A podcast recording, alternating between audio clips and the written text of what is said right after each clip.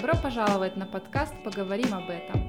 Здравствуйте, дорогие слушательницы и слушатели! Это вторая часть нашего подкаста, посвященного кыргызстанскому кино, а именно кыргызскому чуду. Первую часть нашего подкаста вы можете найти на Фейсбуке. Говоря вот про, про хранительницу традиций, да, вот я хочу сейчас вернуться к этому фильму «Красное яблоко». В общем, сюжет там такой.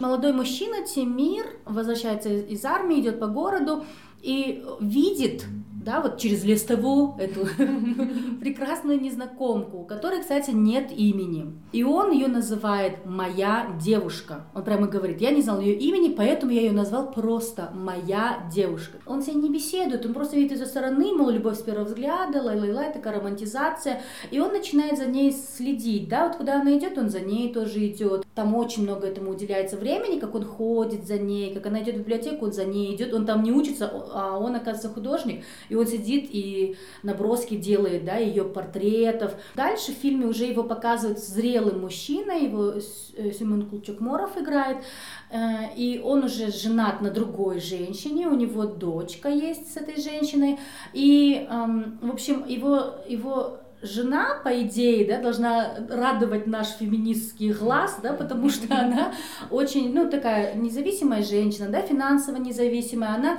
работает э, на телевидении, и они воспитывают дочь вместе, делят обязанности вместе, и, и домом и бытом они занимаются вместе, но, большое но, Тимир очень несчастлив в этом браке.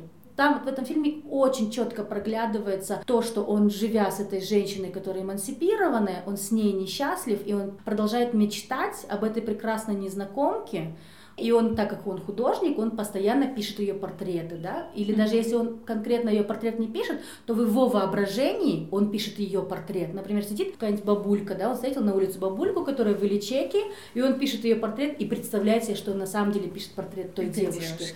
Да, или он мечтает о ней, о том, как они совершают прогулки на природе, на конях, и она тоже в традиционной такой кыргызской одежде, в Ильичеке едет на коне и смотрит на него через листву.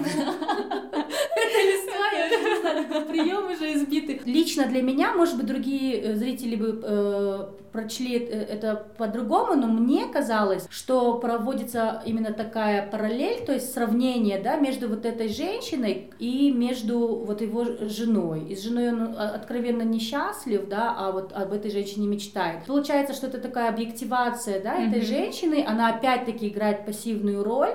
Мало того, она еще и является не идеальным объектом его взгляда, потому что он никогда не мечтает о ней Э, такой, какой он ее видел, да, то есть он же много раз ее видел в библиотеке, на улице и так далее, и в своем воображении, когда он о ней мечтает, она никогда не во фрунзе, да, она никогда не в обычной нашей одежде, она всегда на природе, в Ильичеке, или она там в юрте сидит, он еще и дорисовывает, да, что-то. В целом, как бы, да, вот в этих фильмах происходит обращение mm-hmm. к традициям, к обычаям, в некоторых фильмах, да, например, вот «Небо нашего детства», берет власть советская часть, когда мальчик, родители которого живут на пастбище, он сейчас учится в, в городе, и на каникулы он приезжает домой обратно, и родители э, хотят, чтобы он остался, потому что он единственный, то есть младший сын, потому что старшие дети уже в городе, их уже не вернешь, а вот а, отец и мать переживают, что вот некому а, за ними присматривать ну, в старости, да. По, по, по, по традиции, да, по да, традиции они хотят его оставить, но сын все равно равно уезжает. То есть он разрывает вот эту традиционную связь, mm-hmm. традиционные представления. Mm-hmm. А здесь получается наоборот, что а, вот эти традиционные да, фи- вещи, mm-hmm. они идеализируются вот в этом mm-hmm. фильме. То есть он же получается как позитивный герой, который mm-hmm. через взгляд которого вещается, да, и соответственно mm-hmm вот эта презентация девушки в традиционном, как бы это mm-hmm. то, к чему он хочет. А вот, вот это новое модернистское, оно да. очень проблематично. Да, его, да, да. его продвинутая жена очень проблематична. Mm-hmm. Так неоднозначно начинают работать с вот этим прошлым mm-hmm. и, и с советским mm-hmm. в разных фильмах по-разному оно да, происходит. Да. да, вот в первом учителе, например, тоже вот как бы схожа ситуация из э, неба нашего детства, да, потому что там очень четко они даже это проговаривают, да, что мы должны должны сломать традиции, да, потому что последний кадр э, вообще этого э, фильма это то, то, что Дюшен начинает срубать тополь или клен там какой-то, да, было большое такое дерево, и им очень гордились, потому что это было единственное дерево во всем селе, и он начинает его рубить для того, чтобы построить школу, и он прям говорит, мол, надо, надо срубить, и потом тот мужчина, который больше всего, который был, ну, как бы очень хорошо к нему относился и больше всего гордился этим деревом, потому что там то ли там какой-то прадед его это дерево построил, он берет тоже топор, люди думают, что он сейчас этого душина зарубит, но он начинает с ним рубить Помогает, это дерево, да. И вот это был такой последний такой очень сильный кадр в этом э, фильме, потому что там еще такие звуки вот этой пилы, топора, да, они вот очень такие, прям такой, как, да, схожи с этим психо сцена в, в ванной, там вот такие же звуки, очень схожие. На самом деле, мне кажется, это какая-то отсылка была, потому что как бы это же Кончаловский, да, снимал, это, мне кажется, просто он такой не знаю, как бы, может, или по приколу, или что-то, какую-то отсылку такую сделал. Ну, там же тоже психо, да, да, да, да как да, бы да. это же борьба была с матерью, да, получается, которая угнетала. Вот, и тут тоже, получается, борьба с традицией символизирует именно такую смерть с традицией, и как бы, мол, нельзя построить ничего нового, не сломав старого, да, mm-hmm. как бы. Но вот, вот в «Красном яблоке» вот удивительно, что там совершенно другой посыл. Там на самом деле, да, вот именно такая ностальгия. Такой реакционный. Да, очень реакционный фильм, да, там такая ностальгия по прошлому, но она несбыточная, да, она такая эфемерная, потому что даже та девушка, которая мечтает, она же никогда не была традиционной. Да. Она наоборот вообще самый спойлер-спойлер, но, короче, в конце ситуация такая, что мы же весь фильм не знаем, почему он с той девушкой не остался, а вот на своей нелюбимой жене женился. И там ситуация такая, что в конце фильма показывают, как он к ней подходит. Почему фильм называется «Красное яблоко»? Он на планер, да, выезжает, mm-hmm. и потом находит там вот это осень уже, листвы ничего нету, и такое огромное красивое красное яблоко, последнее яблоко сезона. Он находит, и его там э, везет, да, в город обратно, и наконец-то решается, то есть я не знаю, сколько он ее сталкерил, месяцы, может быть, наконец-то решается подойти к этой девушке, и он преподносит это яблоко, и она даже не знает, что он в нее влюблен, потому что она же не знает, что он за ней следил все это ну, время. Да. И она такая, ой, спасибо, и уходит к своему кавалеру. Оказывается, у нее был кавалер, и он, бедный, с разбитым сердцем остается. Да, эта девушка, она ну, только в его воображении, она такая традиционная, и идеализируется образ этой традиционной женщины, да, в этом фильме. Да, вообще вот этот фильм Красное яблоко, а, он э, также интересен тем, что очень хорошо эм, подходит как предмет анализа через призму а, вообще концепции взгляда. Когда говорили про взгляд, ну, там в университете, да, мы какие-то тексты читали, мы говорили а, про Фуко, да, и вот про идею пано, э, паноптикума, да. Это а, такая тюрьма, которая построена таким образом, что всех заключенных видно всегда. То есть она, а, по-моему, крестообразная такая, и посередине такая, как бы такое сооружение, из которого видно все камеры. Заключенные друг друга не видят, они в одиночных камерах находятся, но их видно всегда. Когда он говорит о взгляде, он говорит не то, чем мы обладаем, или э, то, что, мы, как бы, что мы взгляд используем как какой-то инструмент, а взгляд как властные отношения. И в этом смысле очень интересно, что в этом фильме э, «Красное яблоко» Тимир, да, главный герой, который все время смотрит на э, вот эту женщину, свою, как бы предмет его э, вожделения, обожания, а, получается, что он обладает властью, потому что он на нее смотрит, он за ней наблюдает, он ее сталкерит, да, а она при этом не, она об этом не знает, что он на нее смотрит, она, она имеет сразу по умолчанию меньше власти, потому что она не может также на него смотреть на равных. Он ее оценивает, он там дорисовывает ее образ, она этой да, как бы возможности лишена. Также она не может даже уйти от его взгляда, потому что она не знает, что за ней наблюдают постоянно. Вот. И в этом отношении, да, конечно, очень вообще сама концепция взгляда, она очень классно ложится на этот фильм. И м, потом, когда я начала уже э, как бы искать вот именно про взгляд, про, ну, я начала с мужского взгляда, да, в mm-hmm. феминистской э, кинокритике, и потом вот на, на, начала, конечно же, читать вот Белл Хукс, да, потому что у нее в ее книге целая глава посвящена взгляду. И она говорит о том, что очень важно э, выработать именно э, оппозиционный взгляд, то есть э, нам нужно критически смотреть да, на те образы, которые нам пытаются да, навязать, и нам нужно их анализировать, деконструировать, не принимать, да, и тем, тем самым формировать а, оппозиционный взгляд. Говоря о взгляде, о, о той а, властной динамики, в которой мы вступаем, да, когда на нас смотрят или когда мы на кого-то смотрим. И она даже приводила примеры из истории, когда во времена рабовладения в Америке рабы не имели права, чернокожие рабы не имели права смотреть на своих хозяев, и их даже физически наказывали. То есть это она этот пример приводит для того, чтобы показать, насколько вообще, какую важную роль отводят взгляду в нашей культуре, да, и в современной культуре. Даже вот ты, да, фильм, про этот фильм говорила, где вот а, Алиман, она вот, получается, посмотрела на мужчину, ну, посмела, да, да, да посмотреть да. на мужчину, да, и он это воспринял уже как какой-то вызов, да, и он и как бы как следствие он ее изнасиловал, да, в этом фильме. Говоря про взгляд и применяя, да, ну в частности про мужской взгляд и применяя его опять же к фильмам, которые посмотрела, то вот в фильме Джамиля Угу. Насколько бы это не было а, довольно... То есть в самом фильме героиня очень сильная, угу. и она как бы совершает определенный акт эмансипации самостоятельно, без мужчины, но даже вот в нем присутствуют какие-то моменты очень сильно выраженный мужской взгляд. По сюжетной линии она живет, э, опять же, с матерью своего мужа. Муж ушел на войну, угу. и они как бы занимаются бытовыми делами. Сюжетное повествование ведется от лица мальчика. В какой-то момент она должна вместе с э, Данияром, который вернулся э, раненый с фронта, они ездят и отвозят зерно, чтобы его передавали на фронт. А сюжетная линия, большая часть разворачивается вокруг этого.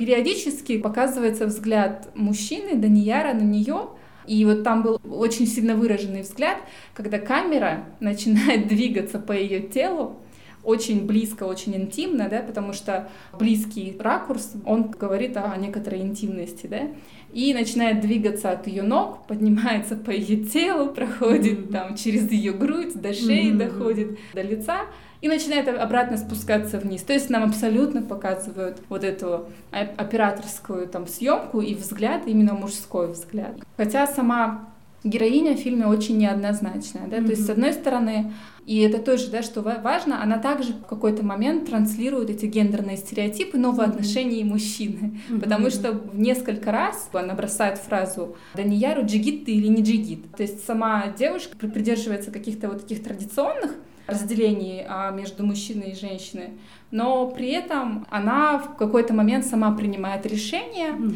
относительно своей жизни, и она уходит. Возвращается ее муж, и перед его возвращением а, она вместе с Данияром, в которого она уже влюблена, она сама уходит, и что даже больше, в какой она первая к нему начинает проявлять инициативу. То есть, если mm-hmm. Данияр просто глазел на нее и бросал смущенные взгляды, то в тот момент, когда она начинает чувствовать какую-то симпатию, она приходит к нему на сеновале, происходит любовь, секас, да, который нам не показывают, но на который все намекает.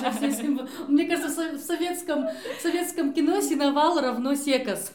И получается, она такой субъект действий, mm-hmm. она решает. Mm-hmm. И в конце вот она уходит вместе с Данияром. Да, вот говоря про субъект-объект, мы уже говорили, да, что в твоих фильмах э, женщина, да, вот ты фильм про Уркую Сайливу, да, смотрела, да, да, вот да. фильм Джамиля, и там женщины, на самом деле, они являются субъектами, да, то есть они являются акторками, они принимают какие-то решения, а в тех фильмах, которые я смотрела, мало того, что женщины, они объекты, да, там, обожание, обладание, там, или чего-то, да, для мужчин, но вообще то, каким образом показаны женщины, они вне истории, да, то есть mm-hmm. их персонажи, они не историчны, в отличие от, скажем, той же самой Уркуиса Алиевой, да, да, да, которая у нас является символом эмансипации, да, нашей э, советской Киргизии, и вообще до сих пор, да, ее так восхваляют и так далее. Но вот, например, вот те фильмы, да, которые я смотрела, «Мужчины без женщин», mm-hmm. да, там вообще все главные герои мужчины. Повествование ведется от лица мужчины, опять-таки это Чукморов. Они э, занимаются ремонтом электросетей. Uh-huh. И там, в общем, они где-то в Нарыне, и электросеть сломалась, и они едут ее чинить, и весь фильм это как бы такой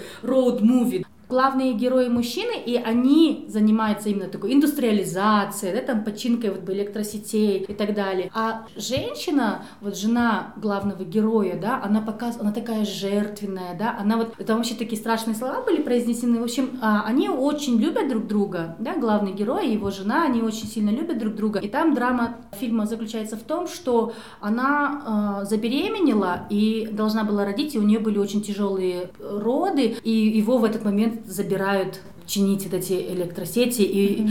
и, в общем, он жертвует, да, вот то, что он должен бросить свою жену, уехать, да, и она, потому что он боится, за то, что она могла умереть. И она тоже на протяжении всего фильма, она очень хочет забеременеть. И он говорит, да мне не обязательно нужно, да, как бы мы с тобой вдвоем счастливы. И она говорит, но я же тогда не настоящая женщина, мол, если я не рожу, если вот эту природную функцию, да, не выполню, я не настоящая женщина. И я обратила внимание на то, что если поместить всех этих э, женщин женщин, да, из этих фильмов, которые я смотрела, то они вообще на историю никак не влияют.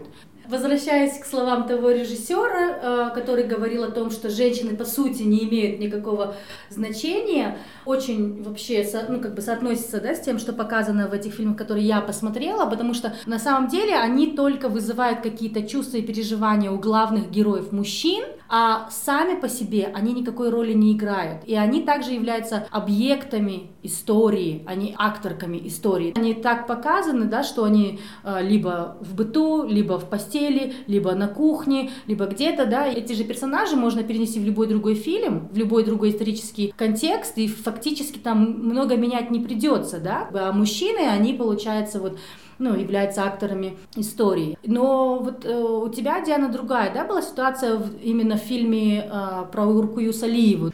Сам фильм называется «Поклонись огню», режиссер Толому Шакеев. И здесь, да, несколько иная ситуация, но здесь нужно понимать, что это была история, рассказ истории, да, про реальную женщину. Но когда, конечно, начинаешь смотреть этот фильм, ты понимаешь, что это очень идеологизированное кино. В целом, да, Уркуя Салиева, да, интересно, и, и она вот несколько так возведена в определенный идол, да, в первую очередь не потому, что она такая эмансипированная, а потому что она защищает советскую власть, да, mm-hmm, mm-hmm. потому что она зас- провозглашает эту советскую власть, потому что она как бы ее транслятор, и то есть получается в какой-то мере а, вот, вот, вот этот фильм, он немножко подрывает да, представление. Она является это той, кто создает эту историю, и в лице ее врагов, что тоже очень стереотипно показаны баи, которые а, являются реакционными, которые хотят сохранять традиции.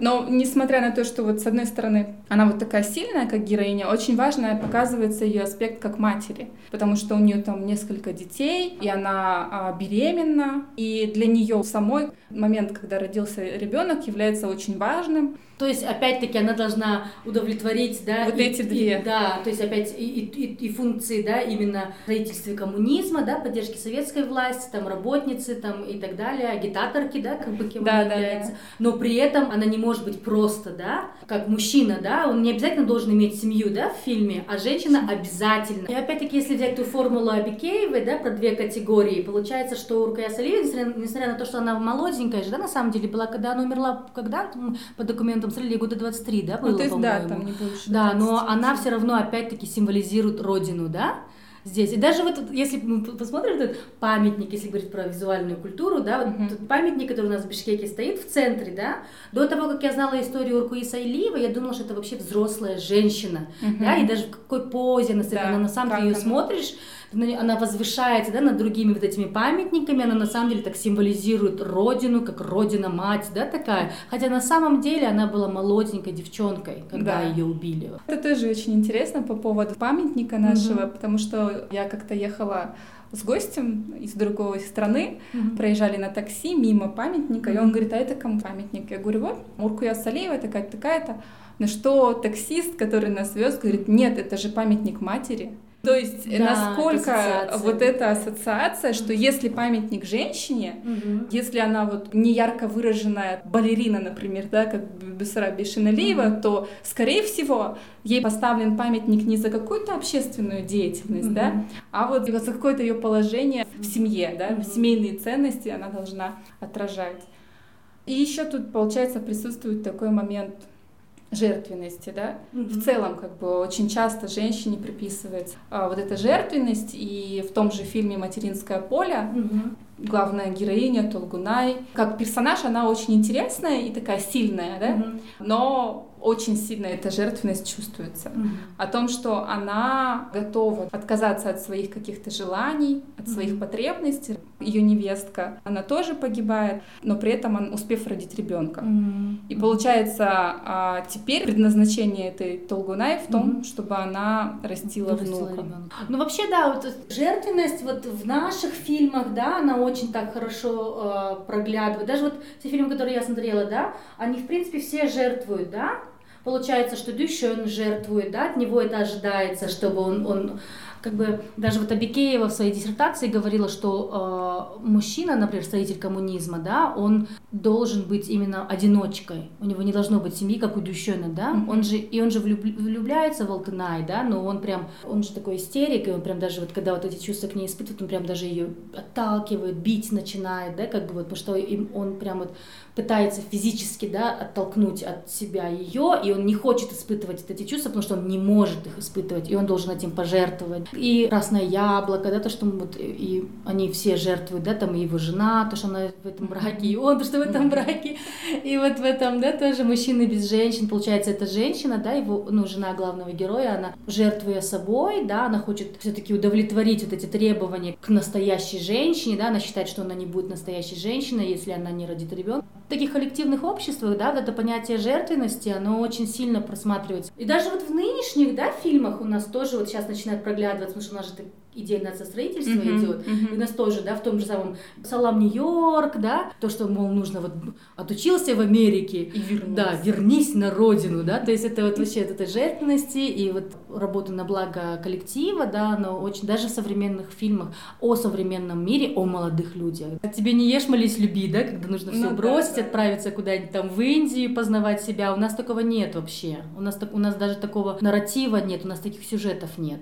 Завершая, я немножко хотела бы резюмировать коротко, да, и, сказать о том, что вообще в целом, да, визуальные образы, они имеют очень большое отношение к реальности, да, которые создаются, а, потому что они очень сильно влияют на формирование этих норм, а с другой стороны, они транслируют те нормы, которые существуют, mm-hmm. и те стереотипы, которые существуют.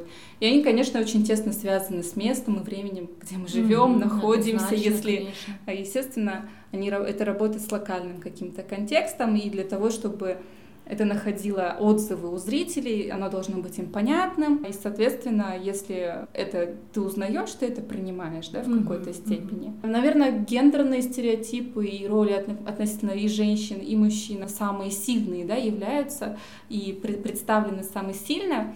И при этом, несмотря на то, от чего лица ведется повествование. В случае там, с Джамилей повествование ведется от лица мальчика, в случае с материнским полем от лица женщины, где-то вот от лица мужчин.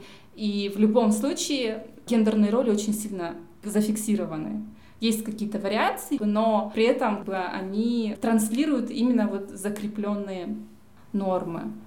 Ну что, дорогие слушатели, если вы дослушали до этого момента, то мы вас благодарим. Да, мы гордимся вами, что вы не отключились раньше. Я не знаю, что, какая у вас реакция, конечно, появилась, но мы будем очень благодарны вам, если вы оставите свои комментарии. Может быть, вы расскажете о своей реакции на эти фильмы, может быть, а, какие-то мысли у вас возникли при прослушивании нашего подкаста. Все, что мы использовали, мы оставим ссылки на эти ресурсы, а также мы а, зальем текст Э, нашего подкаста. В этом тексте тоже будут ссылки. Ну, мы использовали источники на русском и на английском, и где была возможность, мы, конечно, ну, на русском источнике, да, даем. Если нет, мы ну, на всякий случай тоже на английском а, даем ссылки. Спасибо, Спасибо. большое и до, до следующих встреч в эфире.